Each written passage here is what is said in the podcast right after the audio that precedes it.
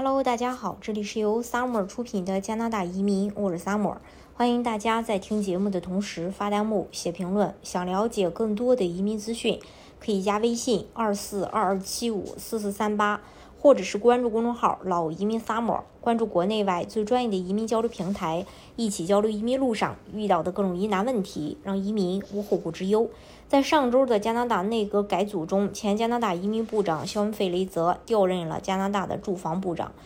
在费雷泽担任移民部长时，他所设定的大量吸引移民计划，被一部分人认为是加剧加拿大住房危机的原因之一。不过，费雷泽在宣誓就职后不久就表示，对新移民关上大门并不能解决加拿大的住房问题。相反，他支持建造更多的住房来容纳更多的移民。费雷泽在回答记者提问时说道：“解决住房危机的一个答案是继续增加房屋库存，但我要告诉大家，不要轻信只要对新移民关上大门就可以去解决住房危机的言论。”费雷泽部长表示，新移民可以是解决住房危机的方法之一。我之前还是移民部长的时候，我和开发商们交谈，他们表示想要完成目前建房项目的主要困难之一是缺乏劳动力，没有足够的人力来建造房屋。虽然费雷泽没有公开点名，但是其中的含义不言而喻。特鲁多政府前经济战略和规划负责人泰勒·梅雷迪斯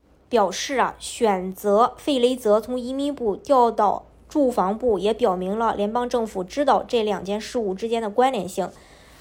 嗯，二零二二年人口加拿大创下增长啊，创下了历史新高，一年增长超过一百万。专家称啊，这一增长速度正在增加住房需求的压力，进一步推高了房价。蒙特利尔银行最近的一项分析发现，人口每增长百分之一，房价通常会上涨百分之三，这就导致了很多加拿大的年轻人难以进入房产市场。很多三十五岁的年轻人仍然住在父母的地下室里，没有简单的解决方案。但如果我们继续推进有助于建立更多房屋库存的措施，帮助人们更容易进入房产市场，为低收入家庭提供保护，特别是在这种脆弱的租赁环境中，这样有这。这有这样做才能够去，呃，做出有意义的改变。费雷泽说：“啊，反正总体来说吧，呃，加拿大呢也否认了说新移民带给大家的住房压力。啊，其实其实呢更深一层的含义，还是代表着加拿大它是非常欢迎新移民的，